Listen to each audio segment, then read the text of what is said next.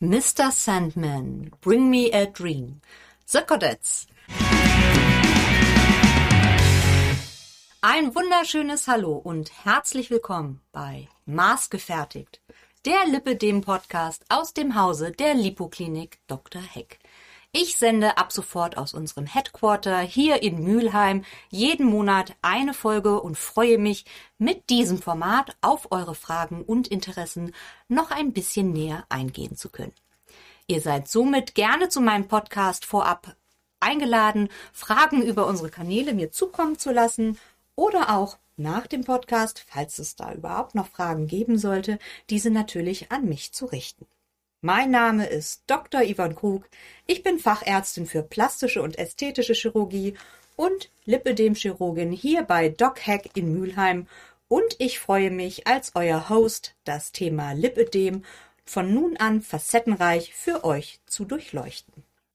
Als heutigen Special Guest zu unserem Thema Lalilu und das Drumherum sitzt mir der sympathische Dr. Marc Kaspari gegenüber. Marc ist Anästhesist in der Privatpraxisklinik Essen-Mülheim bei Dr. Kanders, unserem geschätzten Partnerteam und der Mann, der euch Frauen zum Träumen bringt. Marc, magst du dich mal ein bisschen vorstellen?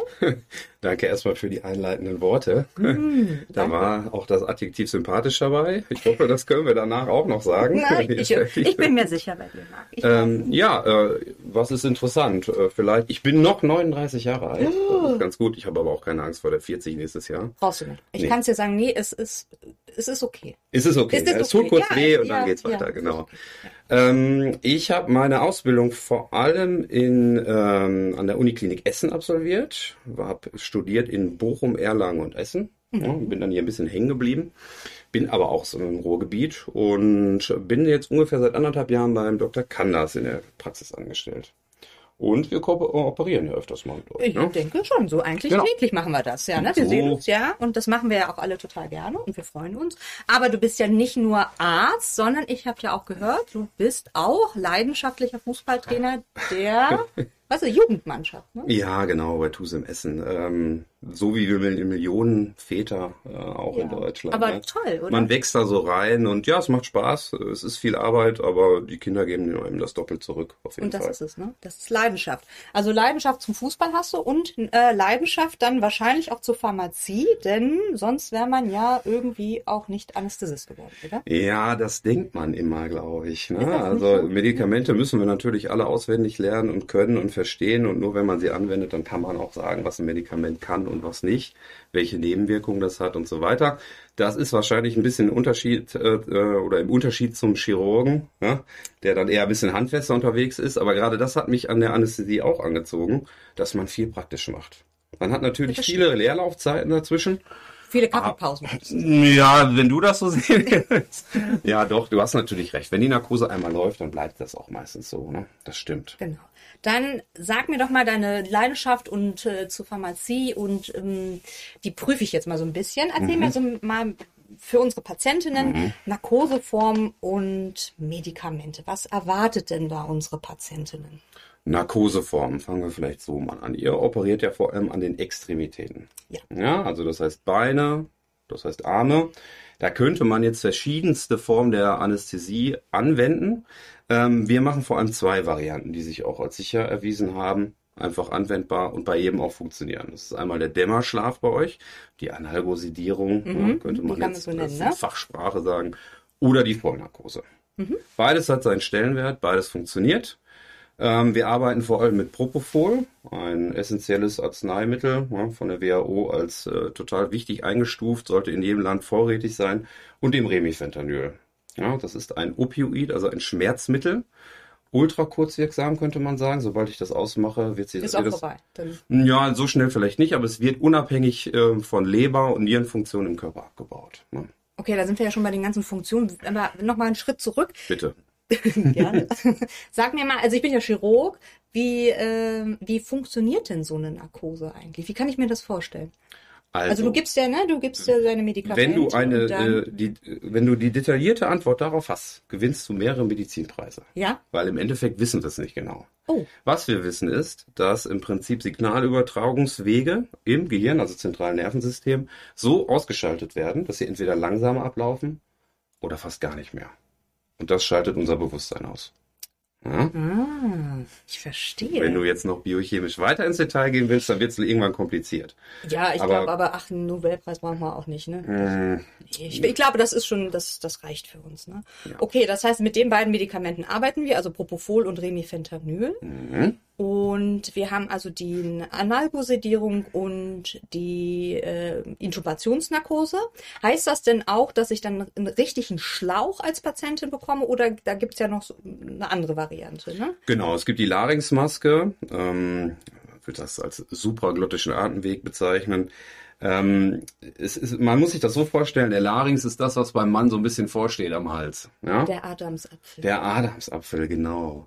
Und da könnte man die, diese Larynxmaske, sobald der Patient komplett tief fest schläft, im Prinzip auffropfen. Die sucht sich ihren Weg.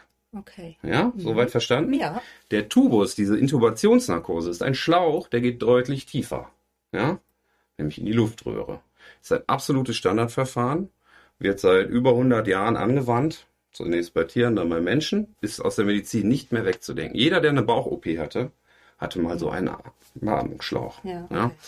Ähm, das Verletzungsrisiko ist ein bisschen höher als bei der Larynxmaske, weil immer, wenn man irgendwo manipuliert, kann man auch theoretisch was kaputt machen. Passiert aber meistens nicht. Ja?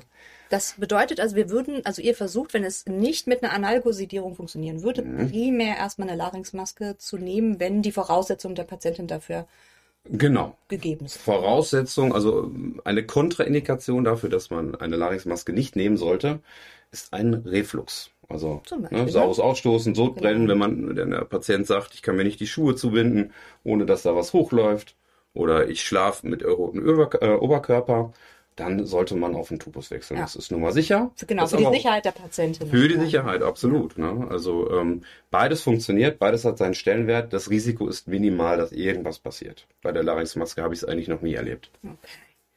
Und dann gibt es ja noch diese Form, äh, man nennt sie ja Spinalanästhesie. Mhm. Ne? Kennt auch jede Patientin, glaube ich, die schon mal äh, Richtung Kreissaal äh, gegangen ist. Ja, vielleicht kann passieren, du, ja. ja. Muss nicht, könnte. Ähm, vielleicht sagst du da noch mal ein bisschen was? Ja, die Spinalanästhesie hat einen tollen Stellenwert. Ich habe auch viele äh, Kaiserschnitte mitbetreuen dürfen. In Vollnarkose gibt's das auch. Gibt Spinalanästhesien. Man kann auch diesen Peridualkatheter nehmen.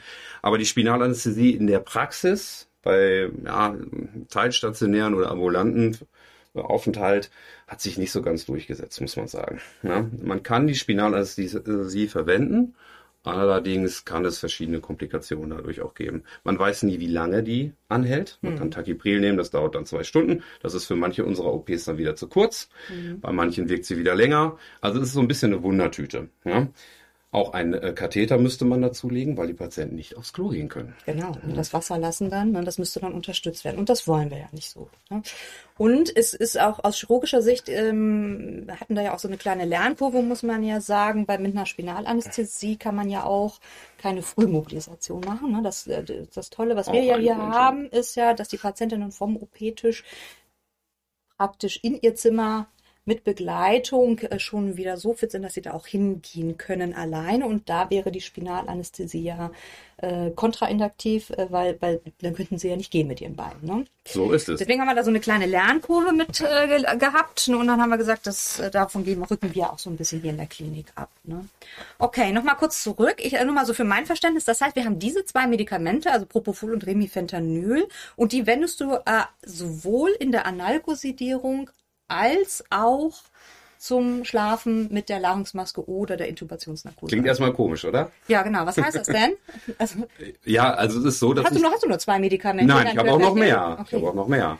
Aber äh, die beiden funktionieren sehr gut zusammen. Äh, nur die Dosis ändert sich. Ja. Ah, also beim Dämmerschlaf braucht man ein bisschen weniger Propofol, ein bisschen mehr Remifentanyl. Das ist dann schon eine Kunst, das auszutarieren.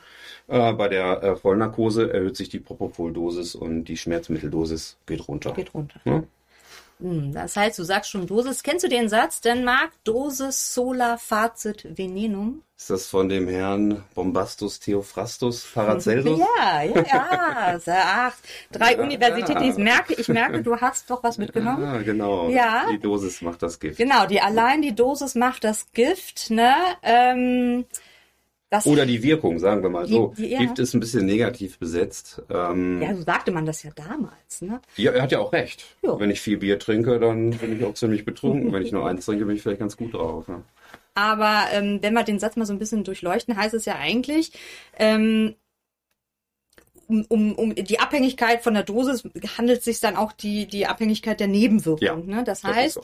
ähm, vielleicht kannst du auch ein bisschen was zu den Nebenwirkungen sagen von den zwei Medikamenten. Gibt es da welche, die, also sicherlich jede, also wie gesagt, jedes Medikament hat eine Nebenwirkung. Die Frage ist der Dosierung. Ja, genau. Also ähm, Opioide machen typischerweise Übelkeit, Erbrechen. Mhm. Ähm, können auch auf den Atemantrieb gehen, die hängen, hemmen den Atemantrieb. Also ich hole nicht mehr so viel Luft. Das kann mal ein Problem im Dämmerschlaf werden. Dafür sind wir ja die ganze Zeit dabei, dass wir jederzeit Genau. Und ihr sagt immer so erkennen. schön atmen. Atmen, atmen.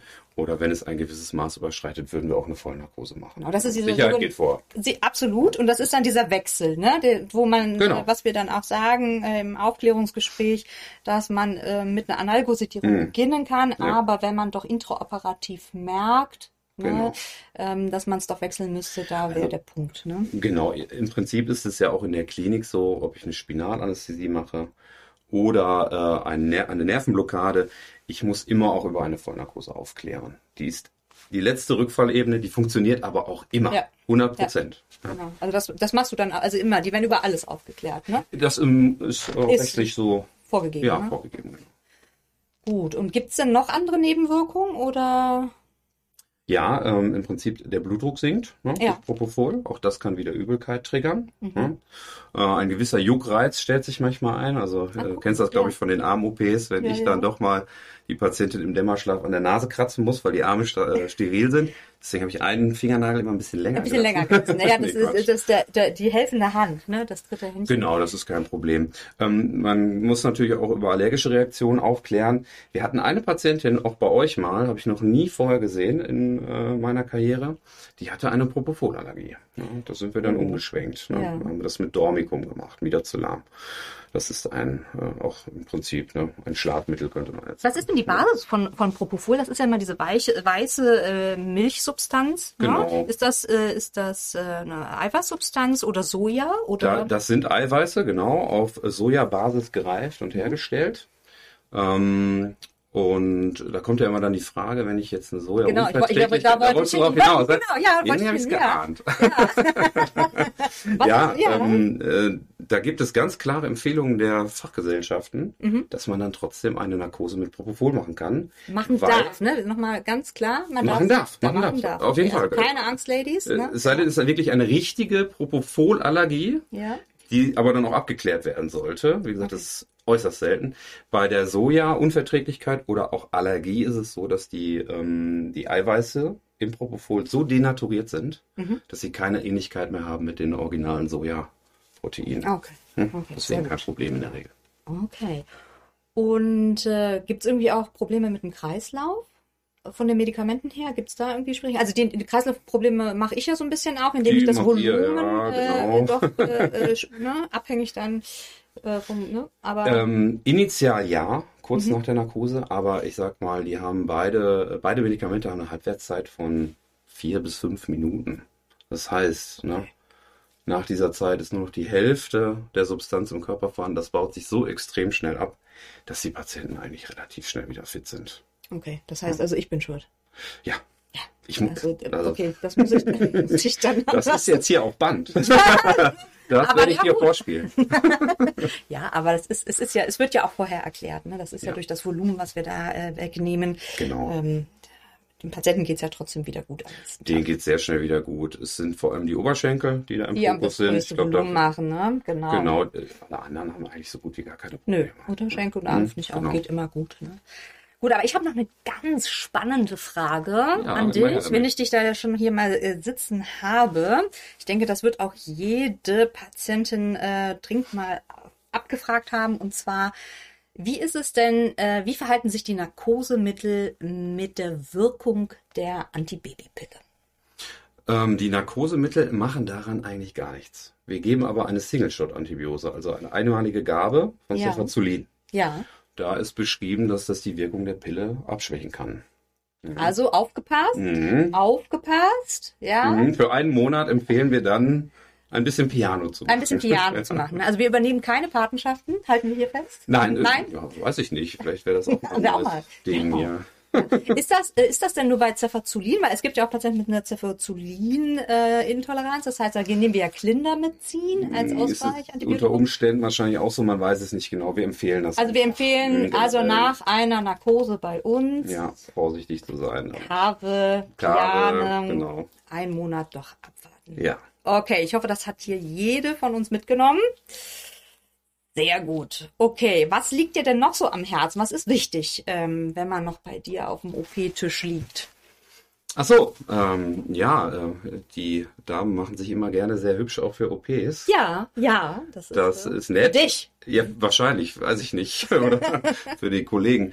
Äh, Das muss nicht sein. Nein, Nein, Nein. wirklich nicht. Keine Ohrringe. lieber keine Ohrringe. Lieber kein Nagellack. Auch keine Gelnägel, nee, kein Ultralack, kein durchsichtiger Lack, äh, Genau. egal mit Farbe, ohne Auch nicht Farbe. eincremen, das Ja. machen auch manche gerne. Das ist aber so schade, Marc, weil die Nägel sind recht teuer manchmal. Ja, ich weiß, ich weiß. Und Also- deswegen vielleicht hier reinhören. Und es reicht auch nicht, wenn ich nur einen Finger äh, frei habe oder sollten doch lieber dann alle fünf, die ich besitze, also zehn. Ich habe Also, ja zwei Hände. wenn ich jetzt ganz streng bin, müsste ich sagen, alle bitte abmachen. Ähm, Ja, wir sind hier schon sehr lackierte. Nägel äh, können gern mal kleine Risse bekommen und Ja. dann steigt auch das Infektionsrisiko perioperativ, weil sich da Erreger reinsetzen können. Genau, es ist wie gesagt, es ist nicht nur anästhesiologisch Nein. gesehen, auch chirurgisch gesehen gehört ein Nagellack, egal welcher Form. Genau, so habe ich es gelernt. Nicht, wir Äh, auch, ne, also ich auch. Nicht Ich bin da nicht streng, wir sagen keine OPs deswegen ab, aber es macht äh, unser Monitoring ist schon ein bisschen leichter, wenn da nichts drauf ist. Genau, okay. Und na gut, weil ich sag mal so, ich bin ja Kontaktlinsenträgerin. Äh, wenn hätte ich jetzt eine Brille, kann ich sie einfach abnehmen. Wie ist das eigentlich mit meinen Kontaktlinsen? Besser rausnehmen. Besser raus, ne? Genau. Du siehst auch ja nicht viel, ne? Du bist ja hinterm Tuch versteckt. Ja, Gut, bei da der kriege krieg ich doch vielleicht. nicht so viel mit. Die ganzen Geheimnisse hinterm Tuch bleiben. Doch, Hm, Die bleiben. Geheimnisse. Ja, das ist auch gut. Ähm, ja, was ist uns noch wichtig? Also mir ist eigentlich noch wichtig, das finde ich immer bei euch, muss ich sagen, sehr, sehr gut, wie wir Mhm. das auch eingespielt haben. Und zwar, dass es, ähm, wir die Patienten erstmal alleine in dem äh, OP-Saal begleiten, wir als Chirurgen mit Mhm. der äh, OP-Pflege und die Anästhesisten erstmal noch wartet in der Zeit, wo wir die Patientin dann steril abwaschen und sie sich auch auf den OP-Tisch liegt und wenn wirklich dann steril abgedeckt ist von chirurgischer Seite aus, dann kommt ihr wirklich auch erst in den Raum rein. Genau, Ne? auf Zuruf. Auf Zuruf, ne? Und das ist, finde ich, sehr, wirklich richtig toll, weil so Body-Shaming gibt's eigentlich bei uns nicht. Ne? Es ist ja schon so, man so. kommt ja, man stellt sich da hin und ist ja, wird ja einmal ganz kalt abgewaschen von oben bis nach unten. Dann ist man wach, genau. Dann ist man wach. Aber es ist ja schon schön, wenn da nicht äh, sechs Leute unbedingt auf einen draufschauen, sondern nur vielleicht die zwei, die es gerade in dem Moment auch nur müssen. Ne?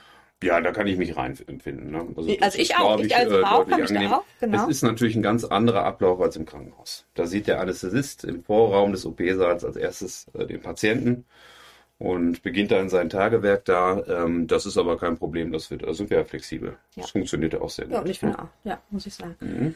Gut, dann Marc, das ist wirklich toll. Und es gibt ja äh, im Leben immer so, ich sag mal, diese Top drei Fragen. Ja, denk noch an deine Klinikzeit. Das sind so die Standard-Klassik-Fragen, die du immer von deinen Patientinnen gestellt bekommst. Hier hast du jetzt die Gelegenheit, Ja. sie aufzuräumen. Jetzt muss ich Jetzt- mal überlegen. jetzt das überlegen. erste ist, glaube ich, immer, wann kommt denn der Chirurg? und wie lange dauert die OP? Aber in dem Fall hier bei uns ist es ja so, dass sie also äh, ne, im OP quasi Mhm. ja den Chirurgen zuerst sehen und dann kommt erst. Ja, das, das ist so. Aber das war früher immer, äh, Ja, das glaube ich, klar. eine Ja, häufige Frage. Ähm, Anästhesie ist nicht so im Fokus der Patienten, wobei viele mehr Angst vor der Narkose, Narkose haben, haben als vor der OP. Ja, das stimmt. Ähm, ich vergleiche das immer so ein bisschen mit dem Kontrollverlust, wenn man in den Flieger steigt. Da gucke ich auch immer, wenn ich einen Blick auf den Piloten kriegen sollte, kriegt man ja so selten. Wie ist der denn drauf? Ja? Ähm, aber Autofahren ist deutlich gefährlicher als Fliegen Das und stimmt. als Narkose und meistens reisen die Patienten mit dem Auto an, oder? Ja. Das macht man sich nur nicht so klar.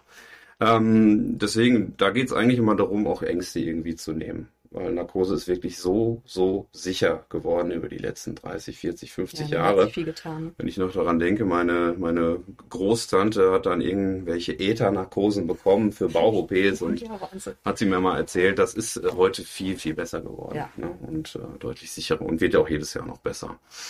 Ähm, Top 3 Fragen. Ja. Darf ich noch was essen? Darf ich noch was trinken? Das kommt auch immer wieder. Bitte nicht sechs Stunden vorher. nichts essen. Ja. Genau, zwei Stunden vorher nichts trinken. Wenn Medikamente eingenommen werden dürfen, dann gerne mit einem kleinen Schluck Wasser.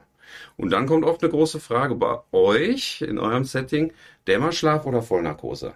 Da sind die Fragen Sie dich. Ja, fragen Sie mich, was ich empfehlen würde. Ja, genau. Mhm. Ne? Ich empfehle erstmal gar nichts. Beides hat seinen Stellenwert, beides funktioniert, aber man muss der Typ dafür sein.